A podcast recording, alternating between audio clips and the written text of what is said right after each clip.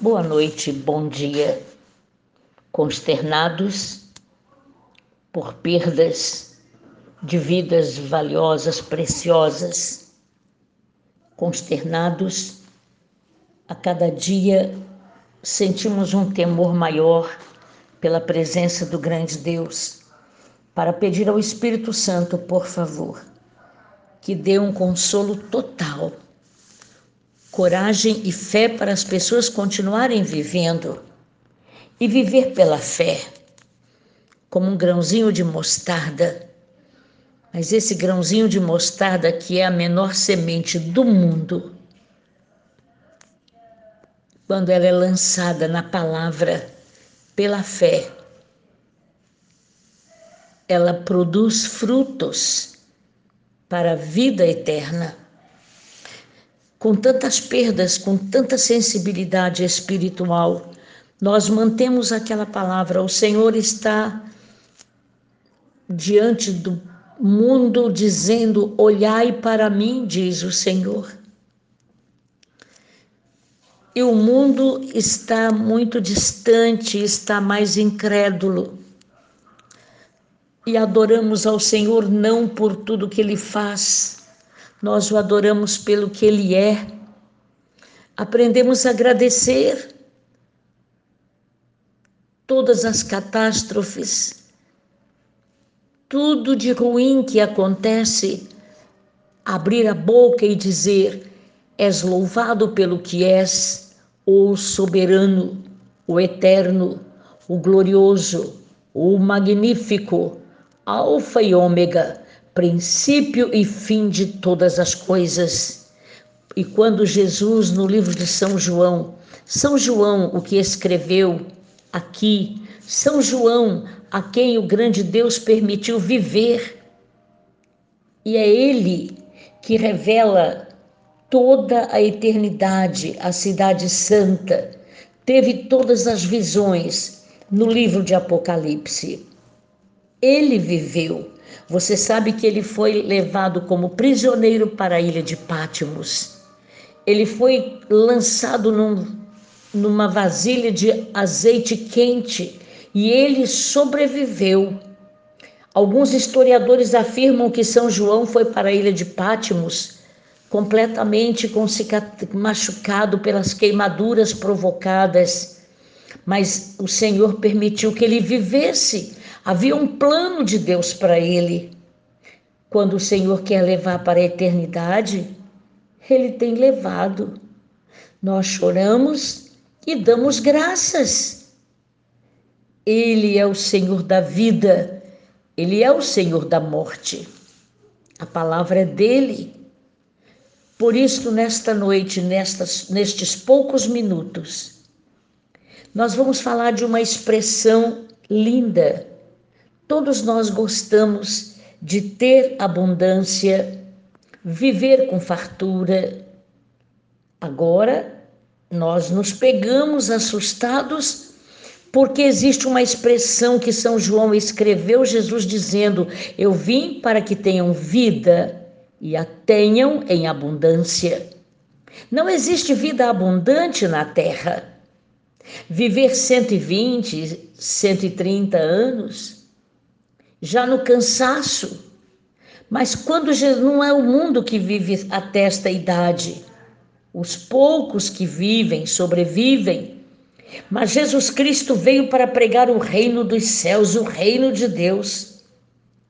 Os fariseus, os escribas, os saduceus, os gregos, os romanos, eles tinham uma preocupação muito grande, porque Jesus não pregava um reino político, tanto que ele veio montado no jumentinho, que é o animal da paz.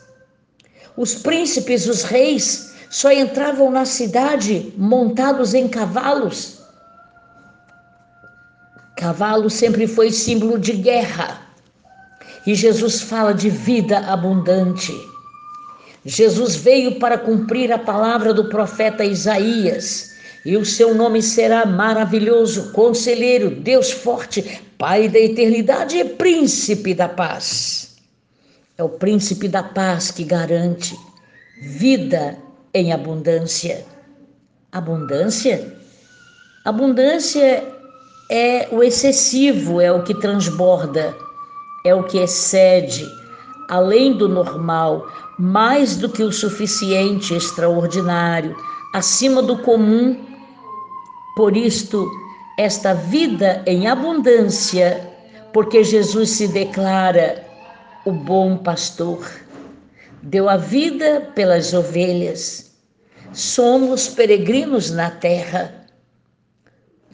A qualquer momento estaremos indo embora.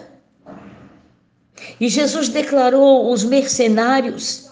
É o que nós vemos hoje usando a palavra do Senhor como pretexto político. Não, nós estamos declarando que a Bíblia Sagrada, Jesus Cristo, de Gênesis a Apocalipse, ele é o centro de cada livro da Bíblia. Em Gênesis, ele é semente de mulher.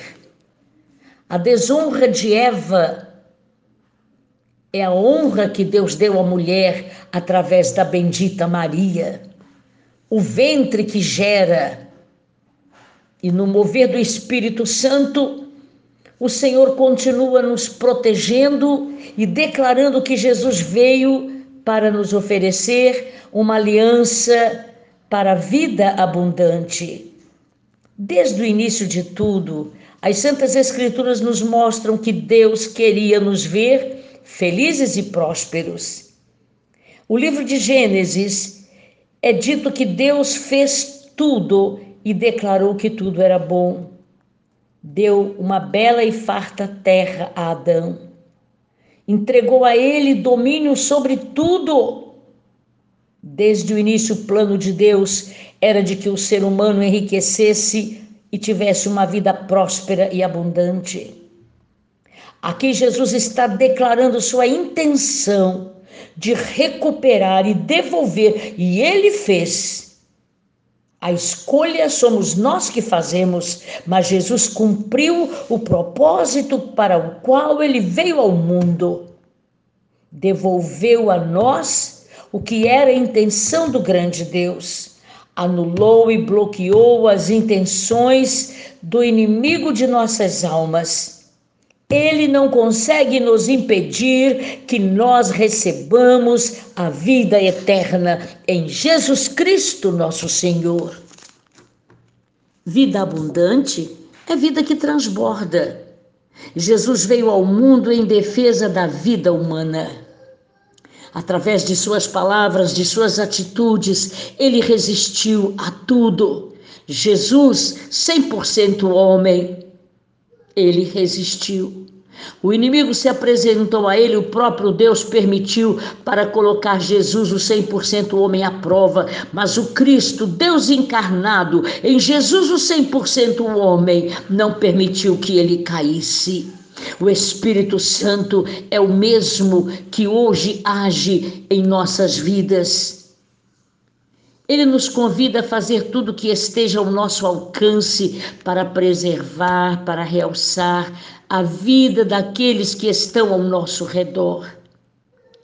Além de declararmos que Jesus Cristo é o mesmo ontem, hoje e eternamente, ele veio para que nós sintamos vida eterna. Somos peregrinos na terra. Choramos por cada um que já está indo antes de nós e outros também chorarão por nós. Devemos realmente trabalhar enquanto estamos no mundo para reduzir a pobreza, é o que a solidariedade dos cristãos está fazendo. As autoridades constituídas são egoístas, são egocêntricas, são soberbas e vaidosas, incapazes de diminuir o salário tão alto diante de uma miséria, de pobreza, doença e fome, a injustiça e ignorância das autoridades na terra. Eles fizeram essa escolha, mas independente de todas as coisas ruins, nós estamos juntos para declarar que Jesus Cristo veio porque ele garante o reino dos céus e o reino de Deus. Jesus declarou que tudo aqui é muito passageiro, é muito rápido. Além da defesa da vida, Jesus também veio para nos libertar da morte eterna e para nos introduzir numa vida eterna e abundante. Abundante porque Jesus garantiu: estou convosco, estou convosco até a consumação do século. Através de sua morte, pela sua ressurreição, ele abriu uma nova dimensão de vida para o mundo. Significando o quê? As coisas velhas elas já passaram, se fazem novas para vivermos uma vida eterna, ainda aqui na terra.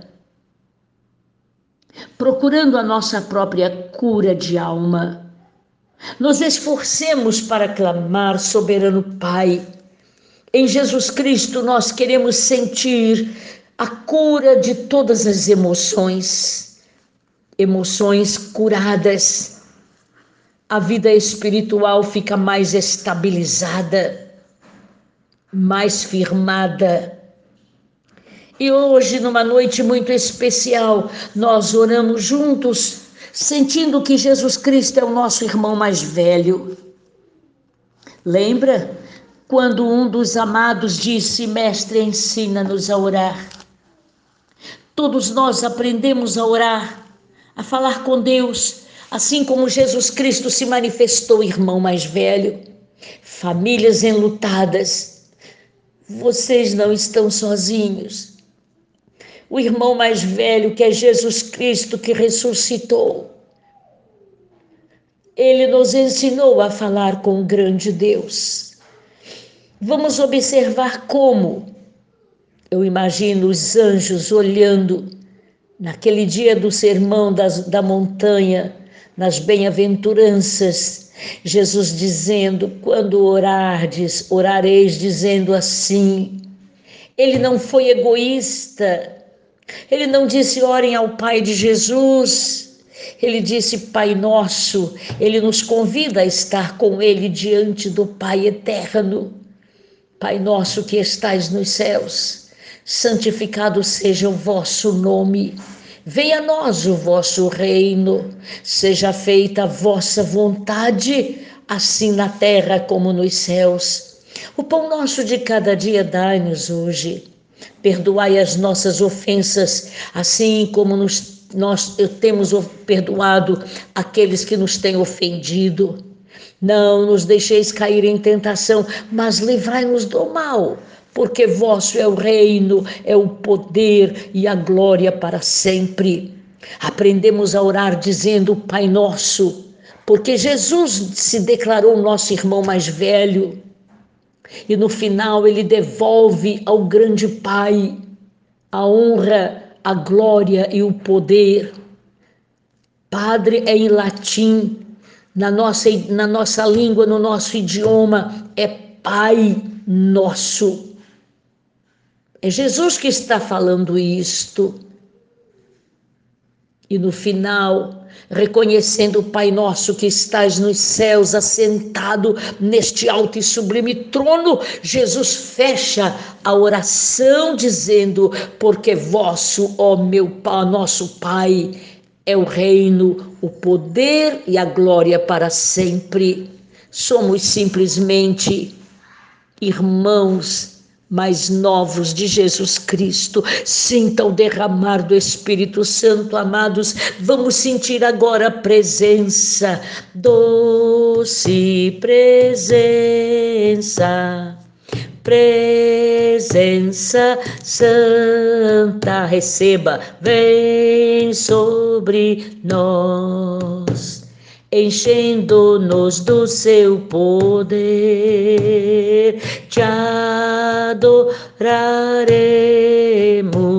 por sua presença aqui. Aí onde você está, os que entrarem e saírem de sua casa, Entrem e saiam em nome deste Jesus Cristo, porque as pessoas vêm e voltam e ele permanece para sempre. Para sempre. Amém.